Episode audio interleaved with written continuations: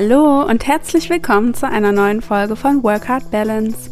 Ich bin Sarah, ich bin psychologische Beraterin, Ex-Personalerin und Work-Life-Coach und ich begleite andere auf ihrem Weg zu einem erfüllenden Berufsleben. Alle Links findest du wie immer in den Show Notes. Heute teile ich ein tolles Interview mit dir und zwar habe ich mit Frank gesprochen, einer meiner Ex-Dozenten in der Psychoschule.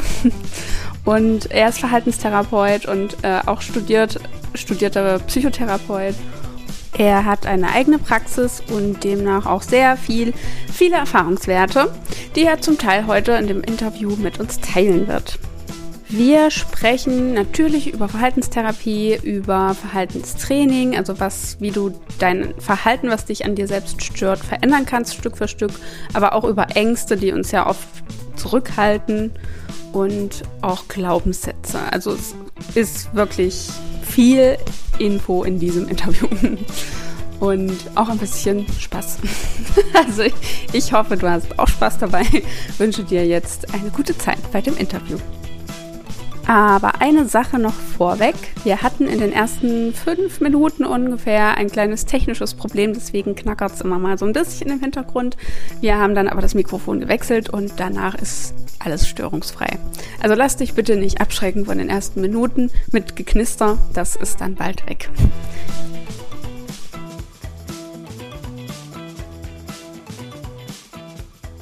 Lieber Frank, schön, dass du heute hier bist und Gast in meinem Podcast sein willst. Erzähl Hallo Sarah, ich freue mich ganz doll, dass ich da sein darf. Ähm, wollte ich erst ausreden lassen. ähm, ja, danke für die Einladung, habe ich gerne angenommen. Erzähl doch am besten erstmal kurz was von dir. Wer bist du? Was machst du so? Ja, woher kennen wir uns? ähm, Ach, ist immer schwierig über sich zu erzählen. Eigentlich dachte ich, ich werde heute gefragt und kann so ein paar fachliche Geschichten geben. Ähm, wo komme ich her? Also das ist äh, eine längere Geschichte bei mir und ich will da nicht den ganzen Podcast damit füllen. Äh, vielleicht so viel, wie, wie kommt man zur Psychologie, zu, äh, zum, zum Coaching auch, ähm, wo du bist und auch zur Psychotherapie, wo ich ein bisschen mehr stehe. Da sind wir Geschwister im Geiste, wir machen ziemlich das Gleiche. Wir haben, glaube ich, nur unterschiedliche Zielgruppen. Das ist so, glaube ich, das, was uns da ein bisschen unterscheidet, was ich auch sehr spannend finde und heute bei dem Podcast vielleicht auch ganz spannend werden kann. Ich komme eigentlich aus dem Journalismus, aus der Kommunikation, das habe ich mal studiert und äh, habe dann sehr, sehr schnell ähm, gefunden, dass es, äh, was so Sprache anbetrifft und äh, Formulierungen und äh, sprachliche Modelle, ähm, Stichwort NLP, dass das äh, eine sehr, sehr spannende Geschichte ist. Ähm, bin dann als Kommunikationstrainer eine Zeit lang unterwegs gewesen und äh, Kommunikationsberater und habe dann immer irgendwie zwischendurch gemerkt, dass ähm, das Psychische, also so die mentale Verfassung des Gegenübers auch selbst bei fast schon perfekter Kommunikation immer noch eine wesentliche Rolle spielt und hatte mich dann dafür entschieden, den Heilpraktiker für Psychotherapie ähm, zu machen damit ich also auch äh, auf diesem Gebiet ein bisschen mehr Kenntnisse habe und ein bisschen mehr Tiefgang. Und das war auch ganz nett ähm, hat mir dann tatsächlich aber immer noch nicht gereicht und äh, bin dann nach Österreich gegangen, ähm, weil dort ja die Wiege der Psychotherapie ist in Wien. Habe dort äh, nochmal das psychotherapeutische Probedeutikum gemacht. Das ist also vergleichbar mit einem äh, Bachelorabschluss in Psychologie hier in Deutschland und dann nach dem Psychotherapeuten. Also ich bin in Österreich zugelassener Psychotherapeut. Die Anerkennung jetzt hier in Deutschland läuft und habe mich damals für die Verhaltenstherapie entschieden, weil ähm, das ganze Kommunikative, weil wir da gerade hergekommen sind ähm, und das, das Miteinander reden eine ganz, ganz wichtige Geschichte ist. Ähm, aber dass es natürlich auch um konkrete Ansätze geht. Also sehr, sehr viele Menschen kommen zu mir und wahrscheinlich auch zu dir und wollen halt konkrete Hinweise darauf haben, was sie an ihrem Verhalten ändern können, wie sie das am besten machen können. Der eine oder andere will auch wissen, wo es herkommt. Ne? Äh, so Thema Glaubenssätze, wo, wo warum mache ich das so, wie ich es mache? Warum mache ich es immer wieder so? Warum fällt es mir so schwer, was anderes zu machen? Ne? Wo kommen Ängste und dergleichen her? Und das fand ich eine sehr, sehr spannende Geschichte. Ja, und da habe ich jetzt seit 13 Jahren eine Praxis in, in Rossleben, kennt kein Mensch, das ist im Kyffhäuserkreis, am, am, Fuße, am Fuße des Kyffhäusers in der Nähe von Artern und arbeite da und unterrichte zuweilen auch bei Paracelsus als Dozent. Und da haben wir uns kennengelernt. Ne? Das fand ich also genau. also sehr, sehr bereichernd. Verfolge auch so deinen Werdegang und finde sehr, sehr spannend, was du anbietest und was du machst. Und glaube, dass du das sehr professionell machst und glaube, dass es da also auch eine Klientel gibt, die äh, genau das braucht, was du machst. Ja. Also deswegen freut mich das sehr. Da wünsche ich dir auch ganz viel Mut und Kraft, das so weiterzumachen und noch ein Stück zu perfektionieren, wo ich nicht glaube, dass das noch viel braucht. Also einfach so, dass du das, nein, doch tatsächlich, dass du das so weitermachst. Und du sagst ja auch selber, also inzwischen äh, hast du da auch ähm, beide Füße auf der Erde und hast da auch ähm, auch für dich einen neuen Weg gefunden. Ne? Du kommst ja auch so ein bisschen über ein paar Ecken durchs ja. Leben. Aber das werden deine Podcast-Hörer sicherlich bei einem anderen Podcast schon gehört haben von dir. Ja. ja, ich glaube schon, dass ich das, das ein oder andere Mal erwähnt hatte. ja, danke für deine äh, Einleitung. Die war ja doch schon sehr ausführlich. Hast es ja gerade schon angesprochen, so das Thema, warum verhalte ich mich so, wie ich das eben immer wieder mache und das stört mich vielleicht auch. Wo kommt das eigentlich alles her? Hm, hast du so eine Methode, wie man am schnellsten feststellen kann, wo diese inneren Überzeugungen herkommen können? Ja, also ich glaube, da bedarf es gar keiner Methode. Ich glaube, das, das erklärte gesunde Menschenverstand, das wird ja jeder, wenn er denn äh, bei dir oder bei mir oder bei einem anderen kompetenten Kollegen, Schrägstrich Kollegin sitzt, ähm, relativ zügig erfährt und ähm, das hat natürlich zu tun, so wie wir uns heute verhalten, das hat ähm, seine Ursachen schon da drin, wo wir herkommen. Also welche Verhaltensweisen beispielsweise in der Kindheit wichtig gewesen sind, um ähm, da so ja relativ störungsfrei ähm, über diese Zeit zu kommen. Also ähm, so als extremes Beispiel, wenn ich eben laute, äh, sehr, sehr direktive, herrische Eltern habe, werde ich sehr bald lernen, dass es am besten für mich ist, die Klappe zu halten und ruhig zu sein. Ne? Und das hilft mir als Kind, äh, da gut durch diese Familie zu kommen, nicht anzuecken, vielleicht auch nicht mal äh, äh oder keinen Klaps auf den Pops zu bekommen oder was auch immer.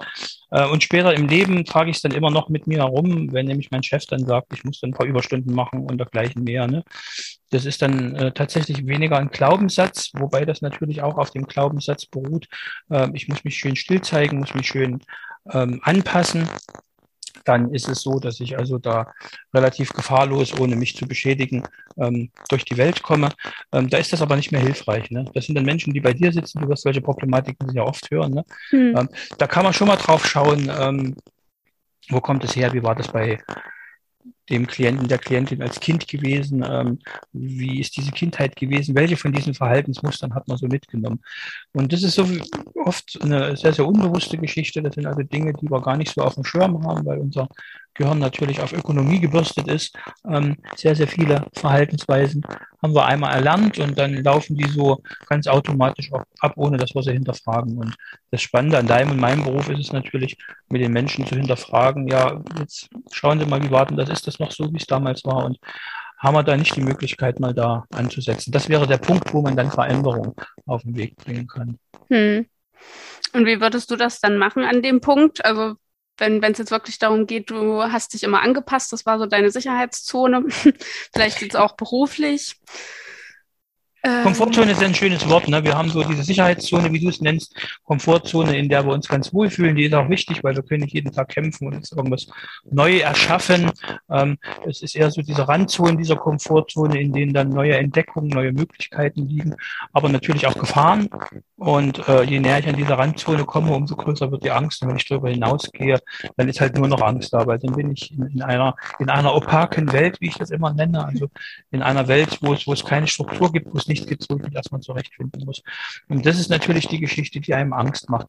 Ähm, sehr, sehr häufig, und das ist das Fatale, ähm, behalten wir auch, auch nicht besonders hilfreiche äh, Verhaltensweisen bei, weil sie uns einfach bekannt sind, weil wir damit sicher sind. Das ist zwar nicht besonders schön, jetzt immer das zu machen, was der Chef einem sagt, und ein Stück weit weiß ich auch, dass ich mich damit überfordere und übernehme, aber äh, andererseits komme ich damit eben besser zurecht, als mich mit dem Chef beispielsweise auseinanderzusetzen, ihm da mal meine Meinung zu sagen und eben in den Rand, in die Randbereiche meiner Komfortzone zu gehen und dann möglicherweise auch mal mit dem Gedanken zu leben, boah, wenn das hier so weitergeht, dann ist er sauer auf mich, ne, dann, dann habe ich irgendwie ein unangenehmes Arbeitsklima. Und am Ende könnte ich den Job verlieren. Wir beide wissen, dass das äh, alles Optionen sind, die durchaus mit einberechnet werden müssen, weil am Ende des Tages ist es einfach wichtig, wie gut komme ich da drüber und wie nicht. Ne? Ja, ja, auf jeden Fall. Ähm, Ja, letztendlich muss man, glaube ich, in dem Moment für sich entscheiden, will man das Risiko jetzt eingehen? ist es einem wirklich sehr wichtig, da jetzt mal dahinter zu stehen und einfach mal die Meinung zu sagen oder kann man es akzeptieren und damit umgehen? Ich weiß gar nicht, wie du das erlebst. Also es ist ja bei dir, ist ja gerade diese Gemengelage, glaube ich, auch zuweilen mit deinen Klienten. Ne? Das sind teilweise auch Befürchtungen, die gar nicht eintreffen. Also ich glaube schon, dass man dem Chef auch einfach mal, weil wir bei dem Beispiel waren, sagen kann, dass ich dieses oder jenes mal ändern müsste an den Arbeitsbedingungen. Und man wird eben nicht gleich entlassen. Ne? Aber man kriegt eben nicht gleich eine Abmahnung, sondern der sagt, dann wusste ich nicht, boah, ne? Also viele meinen Klienten, die sitzen dann da, ja, der Chef, der muss doch merken, dass das alles viel zu viel ist für uns. Ne? Und dann frage ich immer, na, sagen Sie dem das auch? Nee, nee, nee. Ja, woher soll das denn wissen? Ja. Ja, also dieses Mann-Frau-Ding auch immer, ne? Ja. Also, äh, ja, wenn du mich liebtest, würdest du keinen Knoblauch essen, also keine Ahnung. Dann muss man das dann, das ist ein Buch, ne? dann, dann, muss mir das schon mal jemand sagen, ne? so, also an den Tipp, so, weil ja auch diese Mutsprechstunde für Männer mache, also an den Tipp an alle Frauen und auch an Männer, ne? sagt euren Partnern einfach, was ihr braucht oder nicht braucht.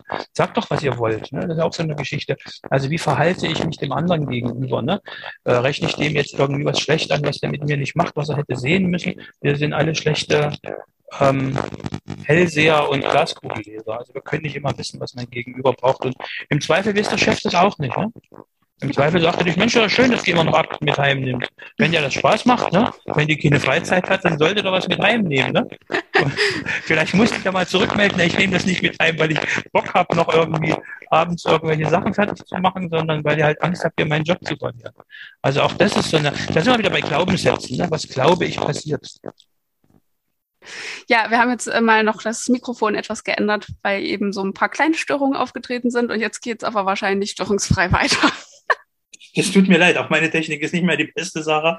Also, wenn du sagst, jetzt ist es okay, dann können wir, glaube ich, weitermachen und ja. ich denke, deine Zuhörer haben ein Verständnis dafür.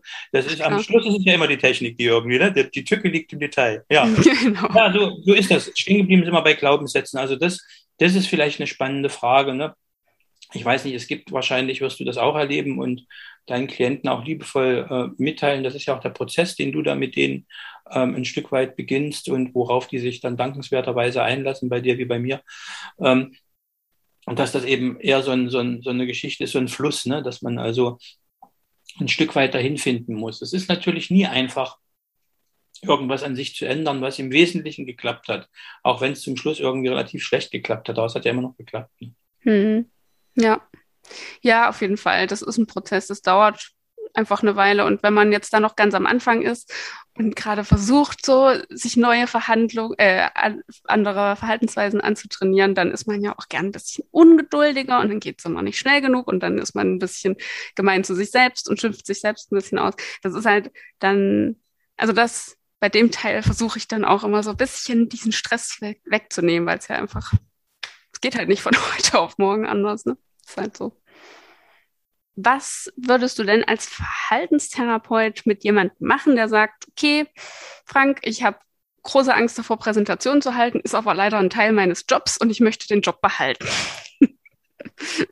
Was würdest du mit ihm machen? Ja, äh, die, also um es kurz zu machen hier in dem Podcast, äh, du kannst das mit deinen Patienten äh, in mehreren Stunden dahin fummeln und ich natürlich auch, aber um es kurz zu machen, führt eben keinen Weg an der Exposition vorbei. Ich will das kurz erklären. Also äh, eine, eine Grundhaltung der, der Verhaltenstherapie ist, dass ich natürlich ähm, die Ängste, die ich habe und äh, wenn ich äh, Schwierigkeiten habe, eine Präsentation zu halten, habe ich natürlich auch Angst. Ne? Da kommen wir gleich dazu, wovor ich Angst haben könnte. Ähm, da hilft tatsächlich äh, fast nur eine Sache und das ist nämlich also Präsentation zu halten und es weiterzumachen. Ne? Ähm, Erstmal zu dem, zu dem einen Teil, ähm, wovor habe ich Angst, sind wir wieder bei Glaubenssätzen. Also das müsste vielleicht mal mit dem Klienten rausgearbeitet werden. Das ist gar nicht so einfach. Also nicht jeder, der Angst hat, eine Präsentation zu halten, hat die gleiche Angst. Der eine hat vielleicht Angst, dass, diese perfekt, äh, dass das nicht perfekt genug ist, dass die, äh, jetzt maunzt hier meine Katze. Das macht nichts. Das macht nichts. Hugo der heißt Hugo, ne? Und Hugo, du bist jetzt bitte still, sonst muss ich dir aussperren. Nee, nee, das geht jetzt überhaupt nicht. Dann crasht es hier den Podcast.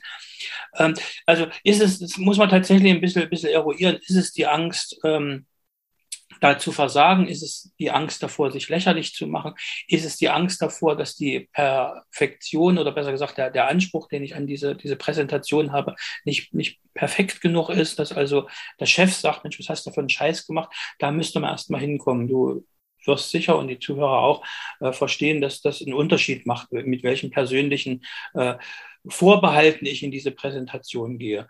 Mhm. Sehr, sehr häufig, und das ist wahrscheinlich das, was du meinst, ist es einfach so, ich bin aufgeregt, ich muss mich vor vielen Leuten zeigen, ich könnte mich blamieren. Ne? Mhm. Das ist eine sehr, sehr äh, äh alte, äh, wie soll ich sagen, Angst oder eine sehr, sehr alte Verhaltensweise, die über äh, Jahrhunderte, um nicht zu sagen Jahrtausende von der Evolution ähm, sehr, sehr wichtig war. Also ähm, schon ab Steinzeitzeiten war es für uns einfach wichtig, in der Gruppe, in, der, in dem sozialen Gefüge, in dem wir sind, auch gut zu funktionieren und dann nicht äh, irgendwie rauszufallen und irgendwie was verkehrt zu machen.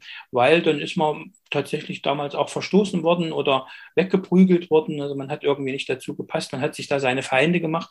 Und wenn man sich Feinde macht, wenn einen Leute nicht leiden konnten damals, ne, in dieser grauen Vorzeit, äh, dann, dann war das eine Überlebensgeschichte. Mhm. Also dann, dann hat die Sippe die, die, die Gruppe einen nicht mehr unterstützt. Und genau das ist das, was wir heute erleben.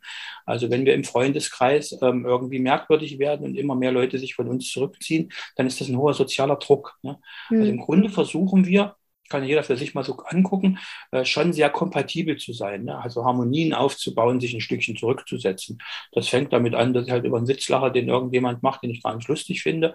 Das fängt aber, das fängt aber auch dafür an, dass ich äh, damit an, dass ich halt irgendwelche Einladungen von Leuten annehme oder dass ich eben Dinge mache, wo ich sage, boah, eigentlich willst du es nicht, aber Hackgott, ist halt dein Freund, deine Freundin oder dein Chef oder wie auch immer. Ne? Im äh, Arbeitsgefüge ist das das Gleiche. Also wir sind schon bemüht, was völlig richtig ist, in diesem Arbeitskontext, in diesem Team ähm, gesehen zu werden, gemocht zu werden und äh, da auch als, als wertvoller liebevoller oder liebenswerter Mensch wahrgenommen zu werden.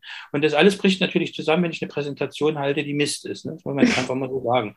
Dann, dann im, im, im, ja, weit in die schlimmsten Falle, je nachdem, lachen die Leute oder, oder meckern oder sonst irgendwie was. Also man hat einen gewissen Druck, den man äh, verspürt. Genau das macht dann mit uns das, was eigentlich alle Ängste machen. Das löst also ähm, eine Kaskade im Gehirn aus, die in ihrer Endkonsequenz dazu führt, ich äh, stelle auf Flucht oder auf Kampf um. Das sind so alte evolutionäre Erben, die wir da haben.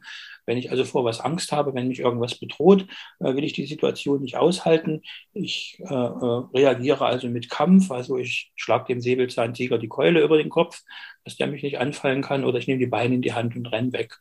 All das geht in dieser modernen Zeit eben nicht. Also ich kann nicht mit meinem Chef mich kampeln wegen der Präsentation und ich kann auch nicht früh um neun, wenn ich die halten soll, einfach aus dem Büro laufen und verschwinden. Ja, also wir müssen das aushalten und das ist dann die Geschichte, die wir mit uns ausmachen müssen. Und dann kommen halt die körperlichen Reaktionen, dass man rot wird, dass man schwitzt, mhm. dass er aufgeregt ist.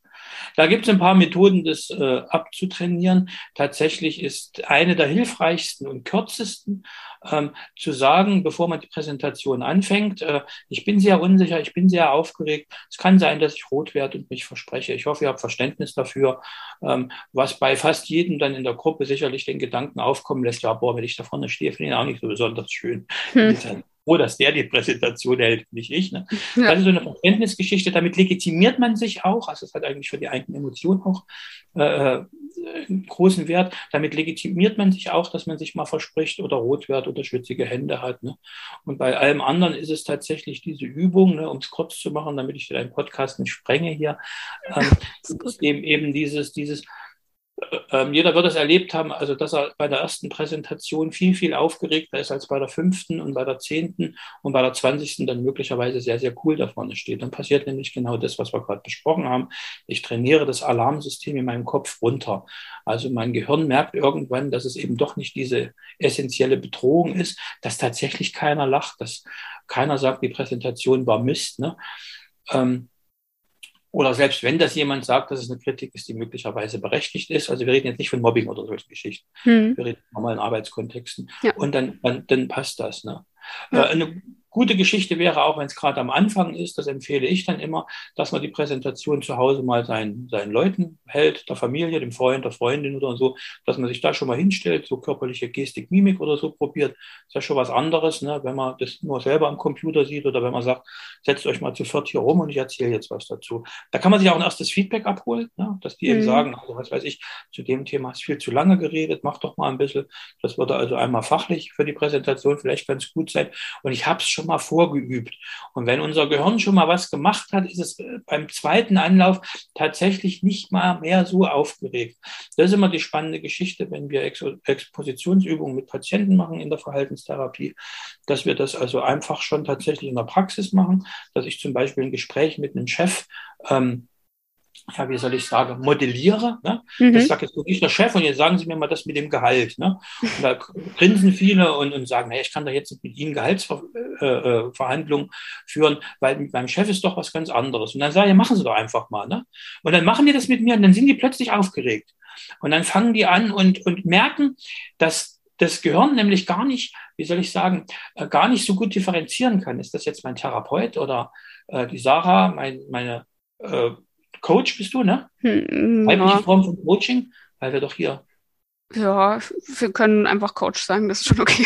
Okay, okay, weil in, Zeiten von Gender, ne, weil es nicht auf Coach noch so richtig ist. Okay, also äh, ja. wo, wo, wo, wo, der Mensch dann da sitzt und sagt, boah, eigentlich ist das mein Therapeut, mein, mein Coach, aber im Grunde bin ich komischerweise doch aufgeregt. Also das Gehirn kann das nicht gut unterscheiden. Ist das jetzt wirklich der Chef, der da sitzt, oder ist das eben mein, mein, mein Coach, mein Gegenüber, äh, hm. der, der mir hier Support gibt? Ne? Und damit ist schon also am zum einen, was die Verbalisation, also die, den Ausdruck dieser ganzen Geschichte anbetrifft, gibt es eine Vorübung, aber was viel wichtiger ist, dass sich das limbische System, also das, was für Gefühle und Aufregung zuständig ist, auch für diese Angst, die wir haben, ein Stück runterreguliert und dieses Gespräch schon mal vorbereitet ist. Und am nächsten Tag, wenn ich in die Gehaltsverhandlung dann wirklich mit meinem Chef gehe, bin ich tatsächlich nicht mehr so aufgeregt, weil ich es schon mal gemacht habe, auch wenn es mhm. nicht mit ihm war. Ja, spannend ist das, ne? Ja, finde ich, macht Sinn, ne? Ja, ja an sich schon. ja, das ist auch so ein Thema. Also ich, ich versuche das auch mit, so gegen Ende des meines Programms mit einfließen zu lassen, dass wir mal so ein bisschen aus der Komfortzone rausgehen, so durch kleine ja. Sachen. Einfach das Üben, dass Sachen nicht mehr so äh, angsteinflößend sind. Einfach selbst wenn es Kleinig Kleinigkeiten sind, weil mit jedem Ding entwickelt man sich ja dann doch irgendwie auch weiter. Ja. Selbst wenn man dann statt eine E-Mail zu schreiben, doch mal zum Telefonhörer greift, was tatsächlich ein großes allgemeines Problem ist, zu telefonieren. so erfahrungsgemäß. Ja, ähm, ja also finde ich schon, finde ich schon auch cool. Dann hast du vorhin gesagt, das, das fand ich noch ganz cool, das Thema Zugehörigkeit. Ne? Man will ja immer dazugehören, bloß nicht so anecken, weil man Angst hat, aus der Gesellschaft verstoßen zu werden, so als Urinstinkt vielleicht. Ja, hast du richtig erklärt, ja. Hm. Ähm, kannst ja mal erzählen, was machst du denn mit deinen, äh, mit deinen Schülern, die sich für die Verhaltenstherapie Vertiefung entscheiden? da macht ihr doch auch immer so ganz tolle Trainings. Naja, das ist jetzt so ein bisschen, also müsst ihr tatsächlich ein bisschen weiter ausholen. Also ähm, worum es tatsächlich geht, du hast es jetzt gerade richtig gesagt, ist, ähm, dass ich natürlich immer eine gewisse Erwünschtheit erzielen will. Ne? Grundsätzlich, wo ich bin. Ähm, warum einfach? Weil es einfach doof ist, wenn mich alle blöd finden oder, oder mich ablehnen oder mich auch ausgrenzen. Das ist ja heute in dieser Gesellschaft auch noch. Also ich glaube, ähm, der extreme Fall, wenn ich gar keine Freunde mehr habe, dann hilft mir keiner beim Umzug, dann füttert keine meiner Katzen, dann kauft mir keiner ein, wenn ich krank bin. Ne? Also wir, wir sind angewiesen auf andere und wir sind auch soziale Wesen. Also außer so ein Mensch, der sehr, sehr im schizotypen Formkreis unterwegs ist, braucht, glaube ich, jeder andere Menschen. Und auf mhm. dem Altar dieser sozialen Erwünschtheit opfern wir sehr viel. Da kann jeder mal hergehen und kann sagen, was mache ich eigentlich, worauf ich keinen Bock habe, aber ich mache es halt, äh, um einfach noch in Kontexten zu sein. Mhm. Ähm, tritt auch Partnerschaften zu. Ne? Ich will da jetzt nicht so weit ja. ausholen, aber da darf sich manche Frau und mancher Mann mal fragen, also was, was ertrage ich hier eigentlich, ne? was, was lasse ich hier mit mir machen, nur dass ich nicht alleine bin, ja, dieses alleine beinhaltet das, also ich habe niemanden mehr, ich, ich, mich, mich möchte keiner. Also mhm. wir wollen schon sehr, sehr gemocht werden. Mhm. Und das hat interessanterweise solche Ausformungen, äh, dass man also, also auch, auch draußen bei wildfremden Menschen ähm, dieses, dieses Modell weiter abarbeitet. Ne? Dass es also schon vielen schwerfällt, beispielsweise sich mit der Bäckersfrau darüber zu streiten, ähm, dass sie falsch rausgegeben hat oder ähm, mit der, mit der Eintrittskartenabreißerin, ähm, dass irgendwie, keine Ahnung, die Schlange jetzt ewig dagestanden hat oder wie auch immer. Also wir, wir, wir suchen diesen, diesen Streit oder diesen Auseinandersetzungen eigentlich eher weniger, nur wenn es uns ganz, ganz schwierig oder wenn es ganz, ganz große Probleme gibt und wir das, wir das bräuchten. Hm. Wie gesagt, auf diesem Altar der sozialen Erwünschtheit opfern wir sehr viel. Und wir wollen natürlich auch nicht äh, von anderen Menschen irgendwie schräg oder komisch wahrgenommen, zu werden, äh, wahrgenommen werden. Also ich sehe das beispielsweise, da hole ich mal ein bisschen aus, Mutsprechstunde für Männer mache ich ja. Es gibt also tatsächlich viele, viele Männer oder gerade junge Männer, äh, die große Probleme haben, Mädels anzusprechen beispielsweise oder Mädels überhaupt in Kontakt zu kommen. Ne? Mhm. Die dann also tatsächlich, also fast schon körperlich diese, diese drohende Ablehnung spüren. Und wir alle wissen, also du als Frau auch, ne, dass diese Ablehnung also seltenst was mit dem Menschen zu tun hat, sondern eher mit der Situation oder mit dem überhaupt was gerade äh, geht. Und ähm, das, das ist also diesen Menschen in keiner Weise beschädigt, also nicht, nicht sachlich. Ne? Hm. Also wenn ich dich jetzt anspreche und frage, ob du mit mir heute Abend einen Wein trinkst oder heute Nachmittag einen Kaffee trinkst und du sagst nein, ne, dann hat es ja persönlich mit mir gar nichts zu tun, weil es hat eher was mit dir zu tun. Du willst es nicht als Freund oder wie auch immer. Ne? Hm. Aber so, so, so, so verorten wir das nicht. Wir verorten, also ich bin blöd, ich bin Mist, ich bin unzulänglich, deswegen lehnt die mich ab. Ne? Hm. Und so ist das mit, mit, im, im, Kontext mit anderen Menschen auch. Ne? Also wir beziehen diese, diese Ablehnung, diese Kritik auch oder, oder ein, ein schroffes Wort, beziehen wir eigentlich auf uns, obwohl das eher mit der Situation zu tun hat. Und gar nicht, gar nicht mit mir als Mensch. Ja. Im Übrigen bleibt folgenlos, wenn ich dich nach dem Kaffee frage und du den nicht mit mir trinkst, ich bin als Mensch immer noch der, der ich vorher war. Also es hat gar nichts mit mir zu tun, überhaupt nichts. Ne? Und mhm. das ist so der Anfang, ähm, da ein Stück weit hinzugucken, ähm, wie, wie, wie sehr äh, lastet dieser Druck der sozialen Erwünschtheit auf mir, wie sehr möchte ich mich nicht blamieren, das ist immer das, wo du hingefragt hast. Aber ich muss vorsichtig hinführen, sonst denken die Podcast-Hörer, wir sind alle Spinner in der Verhaltenstherapie. natürlich, natürlich machen wir da solche Sachen. Das kann sich ja jeder, der, der Bock drauf hat, mal zu gucken, wie weit gehen denn meine Ängste und meine Vorbehalte im gesellschaftlichen Kontext. Ähm, der, der kann das mal für sich ähm, ausprobieren. Gerade so was so wir reden ja gerade über soziale Erwünschtheit und gesellschaftlichen Druck, ähm, was, was das so anbetrifft. Also eine spannende Geschichte ist zum Beispiel, das nehmen wir mal gerne als Beispiel, um es zu erklären. Ähm, wenn ein Straßenmusikant da ist und äh, man möchte dem einen Euro geben, ne, dann einen 5-Euro-Schein zu nehmen, den da reinzutun und sich 4 Euro rauszuwechseln. Hm.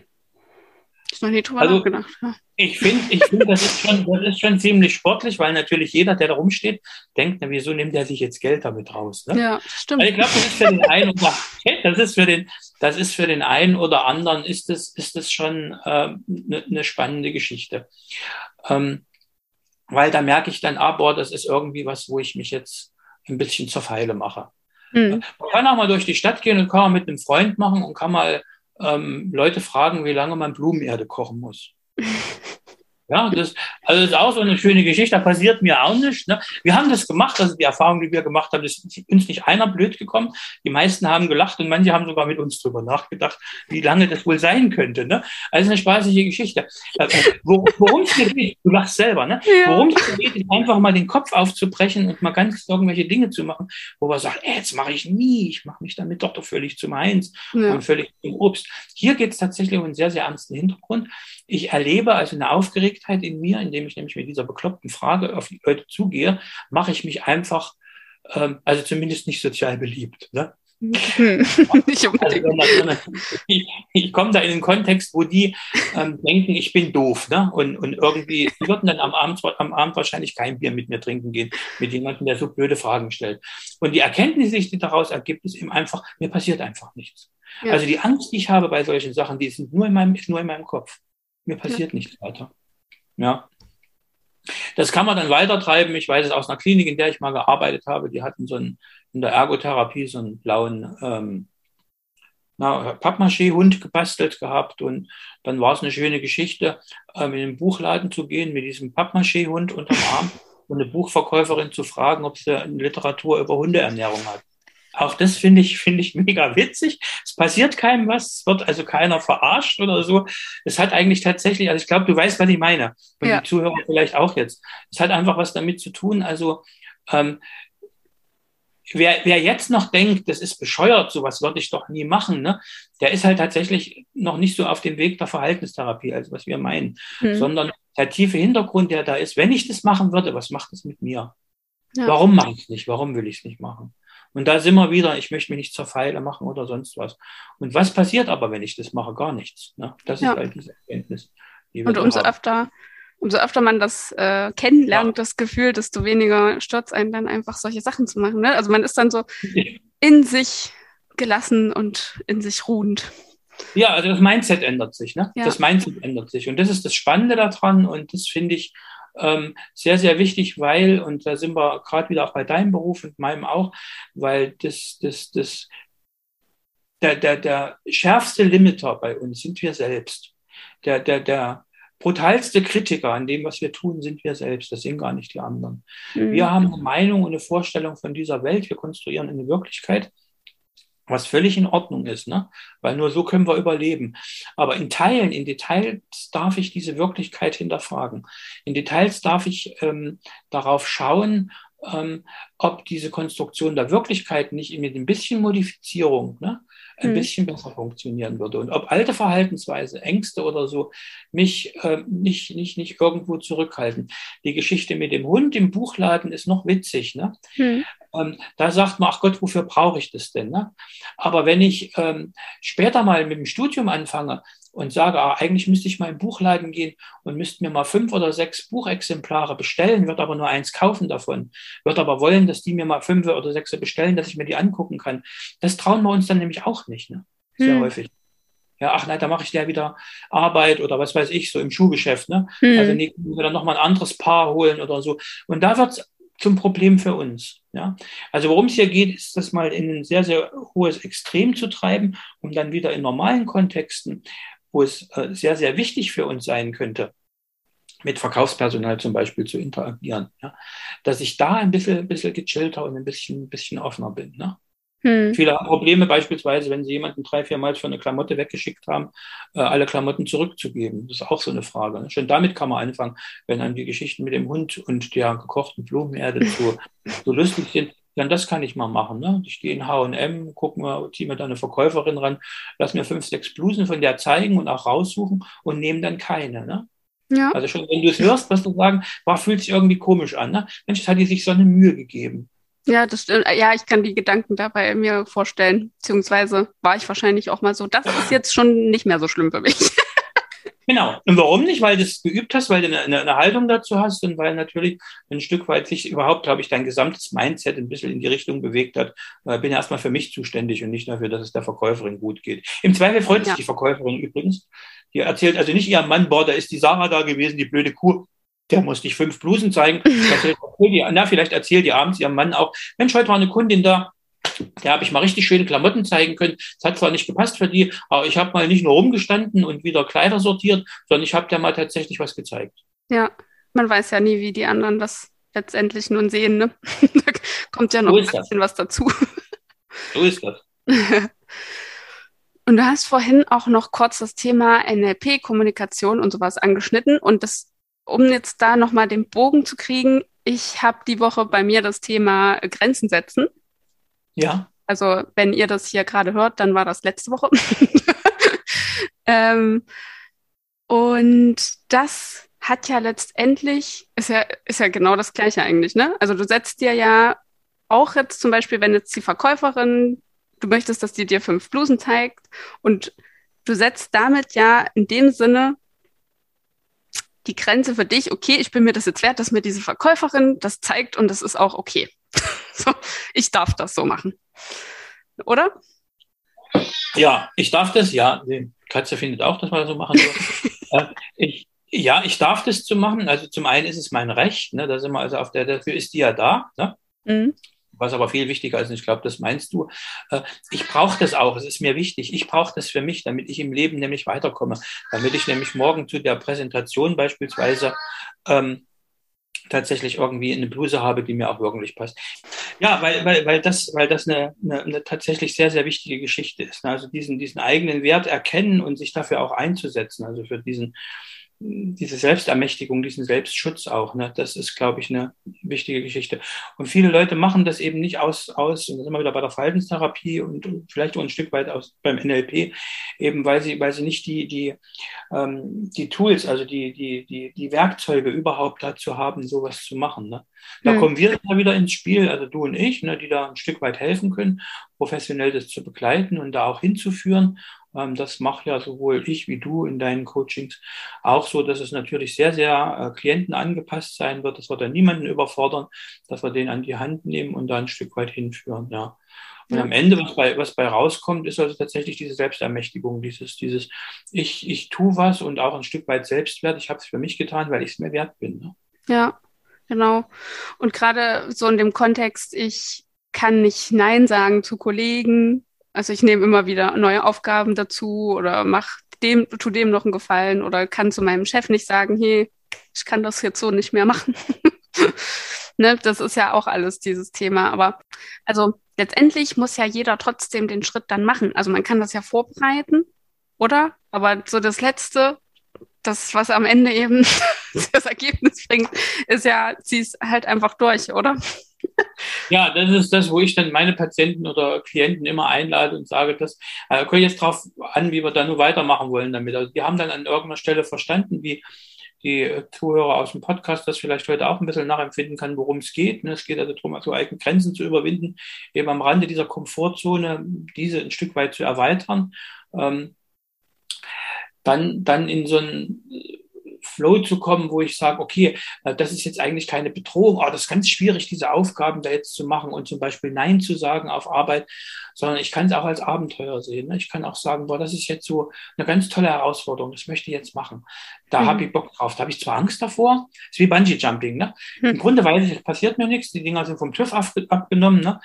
Ähm, ich fall da sehr, sehr tief und habe da während des Fallens ähm, große Angst, aber, aber ich mache das und äh, weiß, dass es am Ende gut ausgeht, trotz dieser Aufgeregtheit. Und vielleicht ist das so in dem Kontext, wo wir unsere Klienten hinkriegen können und du das sicher mit deinen auch so machst und ähm, wer das Podcast jetzt hört, vielleicht dann auch mal Lust drauf kriegt, äh, zu sagen, okay, also da gibt es jemanden, Sarah, Frank, wie auch immer, ähm, die mich da führen und dann, dann muss ich das machen. Ne? Dann um beim Thema Jumping, äh, Bungee Jumping zu bleiben. Also man kann da sehr kompetent im warmen Büro, in der warmen Praxis drüber reden, aber machen muss es dann halt selbst draußen. Aber man kann es tatsächlich als Herausforderung nehmen. Und dann fällt es vielleicht ein bisschen leichter, dieses Abenteuer Nein sagen mal anzugehen, mal zu sagen, na, Kollege, nein, kann ich jetzt nicht, will ich nicht irgendwo abzulehnen.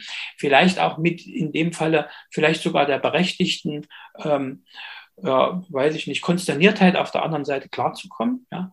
Aber am Ende des Tages rauszugehen und zu sagen, ey, heute habe ich was für mich getan, heute bin ich für mich eingetreten, heute habe ich mein, äh, ähm, meine Komfortzone erweitert, weil die ist nämlich ziemlich eng geworden mit Arbeitsaufgaben. Mhm.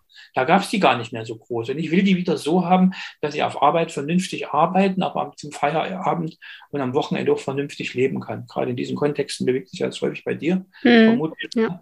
Hm. Und da, da ist dieses Nein sagen dann eben nicht nur eine Absage an, an Bequemlichkeit, Gutmütigkeit, liebevollen Kollegen miteinander, sondern im Ende läuft es darauf hinaus, ich habe was für mich getan. Ja, mhm. ich habe das nicht gemacht. Und das finde ich also gerade so Self-Enhancement, Weiterentwicklung ist ein ganz, ganz spannendes Thema. Ich glaube, das kann sich jeder tatsächlich mal vornehmen und auch ein paar Mark dafür bezahlen. Das ist ja so eine Geschichte, glaube ich, äh, wo man sagen muss, ähm, das macht man einmal im Leben, dann hat man sich diese Freiräume erkämpft.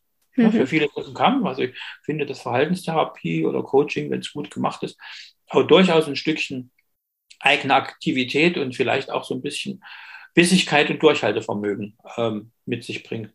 Aber genau darum geht es ja. Ne? Darum geht es ja, dass die anderen mich nicht scharfes gleich rumschubsen und rumstoßen können. Und deswegen kommen die Leute ja auch zu uns. Ne? Das sage ich ja immer, also wenn, ja, ja, es ist ja irgendwie so schwierig, ne? Und da sage ich, na, schwierig ist es ja jetzt schon, ne? Also sonst würden sie ja nicht hier sitzen. Wenn es jetzt, wenn's jetzt noch schön wäre, dann, dann, dann braucht man hier gar nicht zu reden. Aber offensichtlich ist es nicht schön. Ja. ja. ja.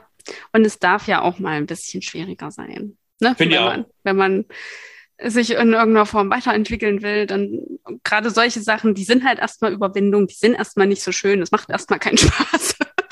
Aber es ist ja für einen selbst im Idealfall. Und der Erfolg ist ja dann da. Ne? Da darf man dann auch hergehen, darf sich mal selbst loben. Ne? So diese ja. Selbstlobübung, die am Abend sich mal drei Sachen zu überlegen, die ich heute gut gemacht habe. Ne? Da ja. kann man sich selber mal auf die Schulter schlagen, kann sagen, genau. Mensch, das hast du super hingekriegt. Ja. Und das fällt auch sehr vielen schwer, erfahrungsgemäß jetzt. Tatsächlich ja, tatsächlich haben wir eben diesen, diesen unerbittlichen Kritiker in uns, der immer sagt, ne, ähm, ja, und was hast du und hättest du nicht. Ich bin zum Beispiel auch, äh, wie du wahrscheinlich, ein großer Fan davon, ähm, dass man sagt, überprüf mal deine Selbstgespräche, wie redest du mit dir. Ne? Also wenn dir früh die Kaffeetasse vom Tisch fällt, weil du es schräg draufgestellt oder auf die Kante gestellt hast, ne? dann bitte nicht, oh, boah, bin ich blöd, ey, bin ich bescheuert, jetzt fällt mir schon wieder eine Tasse runter. Bist nicht bescheuert, bist nicht blöd. Ne? Mhm. Sondern sag, oh, okay, die Tasse ist runtergefallen, ist jetzt ein bisschen blöd, das nächste Mal passe ich auf. Ne? Mhm. Und mein Tipp ist dann tatsächlich, also wenn ich solche Selbst Selbstgespräche an mir merke, hast du wieder nicht hingekriegt, ach, Mist, hast du wieder vergessen, Mensch, so ein Scheiß, hast wieder nicht auf die E-Mail geantwortet, kriegst ja gar nicht hin. Ne? Mhm. Das hinterlässt doch was in uns. Ne? Also wenn ich so mit mir rede, dann glaube ich das irgendwann von mir, weil ich mich so anspreche. Dann werde ich es auch irgendwann von anderen glauben, wenn die sagen, du kriegst doch gar nicht hin, du mhm. schaffst doch gar nichts. Ne? Mhm. Also diese, diese Methode, mal tatsächlich so die Selbstgespräche, die wir jeden Tag halten, wie wir mit uns reden, zu überprüfen, ist auch eine ganz spannende Geschichte zur, zur, zur, zur Werdung, zu dem, was wir hier besprechen, zum Angstabbau und zu, zur Komfortzone äh, zu erweitern. Mhm. Ja, äh, weil dann fange ich an, äh, führe einen liebevollen Umgang mit mir. Da sage ich dann vielleicht auch, Sarah, entschuldige, habe ich nicht so gemeint, also du zu dir, nicht zu hm. mir. Frank habe ich, hab ich nicht so gemeint, bist gar nicht blöd, aber das nächste Mal passt halt ein bisschen mehr auf, wo du die Tasse hinstellst. Ne?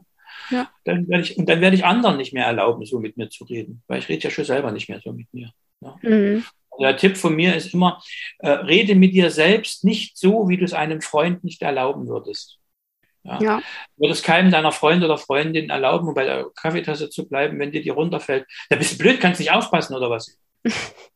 wenn dir das nicht im Spaß haben würde. Ja? Hm. Und selbst du würdest auch nie so mit einem Freund oder einer Freundin reden. Nee. Ja? Also warum machen wir es dann denn mit uns selbst? Ja? Ja. Warum machen wir es dann mit uns selbst? Ja, wir sind echt gemein manchmal zu uns selbst. Wohl wahr, ja. Und das kann man ja, das ist also dieser Anfang von, von auch, weil wir vorhin mit Glaubenssätzen oder dergleichen waren. Ne? Vielleicht glaube ich dann von mir, dass ich doch nicht so ein Arschloch bin, Entschuldigung, ne? sondern dass ich tatsächlich ein wertvoller Mensch bin, der, der Fehler macht und der auch irgendwie äh, mal, mal scheitern darf im Leben und von mir selber gerade nicht krumm genommen kriegt. Dann ist es auch nicht mal mehr so sehr bedeutend, wenn andere mir das krumm nehmen. Hm.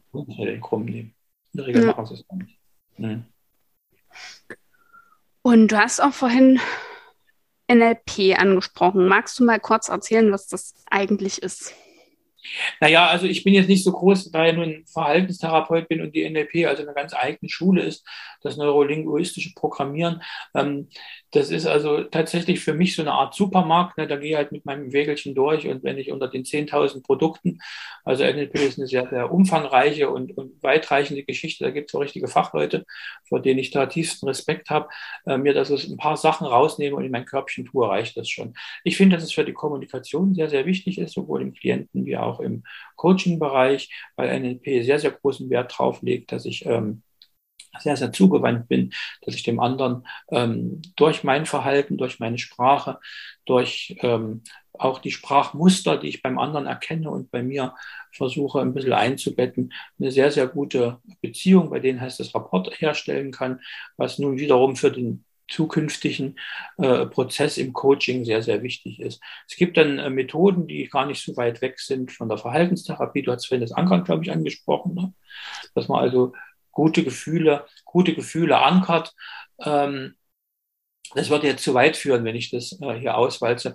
Vielleicht als, kann ich, kann ich mal sagen, Tipp oder wie auch immer. Also, wenn es dich und die Hörer interessiert, ähm, die können jetzt ja sicher gerne in die Kommentare schreiben, ähm, dann suchst du dir halt mal so einen NLP-Menschen, der da ähm, tatsächlich einen Plan hat und gut was erklären kann dazu. Ja. NLP beschäftigt sich immer wieder bei dem, was wir hier hatten, sehr, sehr mit äh, äh, Glaubenssätzen. Das ist auch eine Sache, die ich mir übernommen habe und die in der Verhaltenstherapie, also zumindest so wie ich Verhaltenstherapie verstehe, seinen Platz gefunden hat. Äh, Robert Dills ähm, der schreibt sehr, sehr viel über Glaubenssysteme und der sagt eben, was ich sehr gut nachvollziehen kann. Also wenn ich beispielsweise eine schwere Krankheit habe und jetzt geht es um die Bewältigung dieser, ne? also wie gehe ich jetzt damit um, wie komme ich damit klar, auch da ist ja die Komfortzone sehr eng geworden, auch da muss ich versuchen, die zu erweitern. Auch da sind vielleicht Verhaltensweisen, die ich früher mal hatte, die, die gut waren, vielleicht nicht mehr so notwendig ich müsste mir neue äh, aufziehen, dann sagt Robert Dills, ist es eben äh, schon wichtig, was glaube ich über die Krankheit, ja? Hat es jetzt, ähm, ist, habe ich die jetzt, weil das äh, Schicksalsfügung ist? Habe ich das jetzt, weil ich mein Leben lang geraucht habe? Habe ich das jetzt, weil ich erblich vorbelastet bin? Ja, das klingt so, so sehr oberflächlich, aber es hat natürlich was damit zu tun, wie, wie glaube ich, äh, werde ich diese Krankheit bewältigen können, ja? Hm. Und wenn ich das eben ins Feld des, des Erbens oder dieser, dieser Opferhaltung schiebe, werde ich selbst wenig Ressourcen haben, dagegen anzugehen. Ja. Mhm. Als wenn ich ein Glaubenssystem möglicherweise ein bisschen modifiziere und daherkomme und sage, das ist jetzt ganz schlimm, aber tatsächlich schaffen es viele Leute mit dieser Erkrankung doch noch ein gutes Leben zu führen, vielleicht auch eine Heilung zu bekommen das, das meint Dills mit Glaubenssystem. Also da mal hinzugucken und das mal offen zu legen, das macht, glaube ich, nicht jeder. Ne? Hm. Das hat man und das ist halt doof und dann ist es halt so und der Arzt hat mir das und das erzählt. Also das hilft. Eben wie gesagt, ich kann jetzt nur das Beispiel, weil Stills in, seinem, in seinen Büchern anhand von Krankheiten, von schweren Erkrankungen, Krebserkrankungen beispielsweise erklärt, ähm, sagen. Aber es trifft natürlich auf viele andere Sachen auch zu. Ne? Hm. Ja, also passieren mir die Dinge, im Grunde läuft es darauf hinaus, also passieren mir die Dinge, weil ich ein Opfer der Umstände bin oder äh, sind mir die Dinge passiert und ich bin jetzt ähm, der König oder der, der Kapitän, der die Segel setzen kann, also der, der da immer noch Herr im eigenen Reich ist, ja. Ja. Und da kann man hinfinden, da kann man bei dir im Coaching sicher gut hinfinden mit deiner Hilfe und sicherlich auch bei uns in der Verhaltenstherapie. Ja, das ist so dieses Ohnmachtsgefühl, was man dann im Idealfall nicht mehr hat. Weil ich habe es ja schon auch noch so ein bisschen in der Hand, etwas zu tun. Jetzt, wenn wir jetzt auch noch mal im Beruflichen bleiben, es sind nicht immer die anderen, die Bösen und die Umstände und die Welt und die Gesellschaft und alle sind schuld daran, dass es mir jetzt nicht so gut geht. Sondern man kann ja durchaus auch selber noch mal ein bisschen was verändern. Viel, viel sogar, ne? viel. Ja, ja, ja. Und in der Regel sind es tatsächlich weniger die Umstände. Wir haben ja vorhin über die Konstruktion der Wirklichkeit gesprochen. Im, Im Grunde ist es tatsächlich mein Blick, den ich auf die Welt habe. Also wie sehe ich das? Und da gibt es gerade in deinem Bereich, du machst ja hauptsächlich im beruflichen Coaching, bist du ja unterwegs. Ne? Mhm. Da, da, da gibt es eben also tatsächlich, ich glaube, nicht nur zwei Möglichkeiten. Die eine ist ja den Job hinzuschmeißen, wozu du, glaube ich, schon aus, aus, aus ganz nachvollziehbaren Gründen nicht raten wirst, äh, obwohl du als letzte Option auch mit ins Feld geführt werden darf. Ne? Ja, na sicher. geht es darum, welche Zuschreibungen habe ich, ne? welche Zuschreibungen habe ich. Und da kann man modifizieren und dafür sind wir denkende Menschen. Also, dass ich äh, gucke, was glaube ich, sind wir wieder bei Glaubenssystem, was glaube ich über diesen Job, was glaube ich über mich, was ich hier leisten und machen muss. Ja. Ähm, was, was glaube ich auch, sind die Anforderungen der anderen. Das hat sich sehr, sehr häufig verselbstständigt, ganz, ganz häufig äh, sind die Anforderungen der anderen gar nicht so hoch oder das, was ich glaube. Ne? Hm. Also da, da, da kann man hinschauen. Und das macht Spaß. Also das ist auch nochmal die Einladung an deine und meine Klienten, ähm, da mal mit, mit professioneller Hilfe mal eine Zeit lang drauf zu gucken, kann durchaus spannend sein. Ja, ja, ich finde eben auch, dass das Spaß macht und es äh, bringt immer so viele Aha-Momente. also ich fühle mich danach immer besser. ja, deine Klienten auch wahrscheinlich, ne? Ja, also bisher Bisher fühlen sie sich alle besser, auf jeden Fall. Das ist ein bestimmter Prozess, ne? Und so soll es sein, ja. Ja, ja. Äh, vielleicht noch zum fast Abschluss. Welche typischen Themen bringen denn deine Patienten immer so mit, wenn sie zu einer Verhaltenstherapie kommen? Oder was sind so vielleicht auch für die Hörer, die das wirklich noch gar nicht so richtig kennen und äh, wissen, was man da macht. Was ist denn so, was kann man da so alles machen?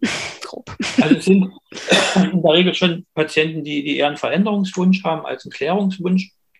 Damit meine ich eher, äh, in der tiefen Psychologie wissen wir ja, dass sehr, sehr viel auf Klärung und wo kommt es her und diese ganzen Analysen da gelegt wird. Äh, zu, zu mir kommen Patienten, das ist halt einmal eine ökonomische Frage sicherlich, weil Verhaltenstherapie, das ist wissenschaftlich evaluiert, ist keine Behauptung von mir, tatsächlich relativ zügig zum Zug kommt und auch äh, zu, zu, einem Ergebnis kommt.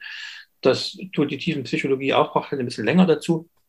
Also kurzum, es sind Menschen, die einen Veränderungswillen haben, die auch einen Leidensdruck haben. Also die sagen eben, wie bei dir auch, ne, so geht's nicht weiter, jetzt brauche ich da mal Pro, Pro, ein Professional, der drauf mhm. guckt.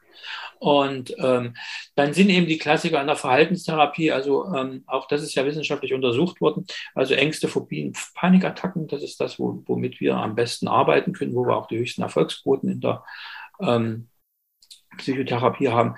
Ansonsten äh, Stimmung, Grundhaltung, also Depressionen und solche Geschichten sind sicherlich auch ähm, Dinge, die sich psychotherapeutisch auch über die Verhaltenstherapie relativ gut abfangen und auch behandeln lassen. Ähm, und äh, ein Stück weit Verhaltenstherapie ist auch, auch Partnerschaftstherapie, also sowohl Paartherapie zu zweit oder eben, wenn es Partnerschaftskonflikte kommt. Aktuell ist es tatsächlich so, dass mein Patientenklientel, ähm, was ja bunt gemixt ist, also von, von Abiturienten bis hin zu tatsächlich schon Omis, die, die schon sehr, sehr viel Lebenserfahrung haben, ne? ähm, das ist so die, die, eine bunte Reihe dessen ist, also wie, wie bewältige ich Alltagsprobleme, wie komme ich klar, wie komme ich mit meinen Leuten klar, wie komme ich mit meiner Familie klar, wie komme ich auf Arbeit klar. Hm. Oder äh, was sind es für, für Ängste, Sorgen, Nöte, die mich tatsächlich behindern in meinem Leben und einen Nachteil bringen und einen Leidensdruck haben. Ähm, ich wollte es heute nicht ansprechen, aber weil du gerade gefragt hast, ist natürlich jetzt die Corona-Diskussion auch äh, bei uns in den Praxen inzwischen angekommen. Also ich erlebe deutlich viel mehr Leute als noch vor einem Jahr, die also mit der Gesamtsituation unzufrieden sind, ne? sowohl äh, mit dem Impfen unzufrieden sind, wie auch mit dem Nichtimpfen zufrieden sind. Und letztendlich, das ist so vielleicht so als Abschluss in diesem Podcast, ähm, da ja die Gesellschaft eh so ein Stück weit eine Spaltung jetzt erfährt, ne, würde ich mir wünschen, dass wir einander wieder mehr Verständnis haben, weil dem allen nach meinem Dafürhalten, und ich teile diese Meinung mit vielen Kollegen, einfach Angst innewohnt. Ne? Sowohl die Menschen, die sich impfen lassen wollen und wollen, dass andere geimpft werden, wie auch die, die nicht geimpft werden wollen und das auch relativ schnell beenden wollen. All die Menschen haben Angst. Die haben mhm. einfach Angst. Jeder hat die Vorstellung, wenn das nicht so passiert, wie ich das gerne haben möchte, dann passiert was Schlimmes. Ja. Und das steht jedem zu. Da kann man sicherlich im therapeutischen Kontext auch mal rangehen. Man kann aber auch im privaten mit gesundem Menschenverstand rangehen. Ich würde mir einfach wünschen, dass nicht die eine Partei immer auf die andere einprügelt. Das ist so eine Geschichte, die mir jetzt gerade große Sorgen macht und die auch in der Praxis inzwischen angekommen ist. Ne? Dass das, also dieser, dieser Cut auch richtig schon inzwischen durch Familien und, und enge Freundschaften geht.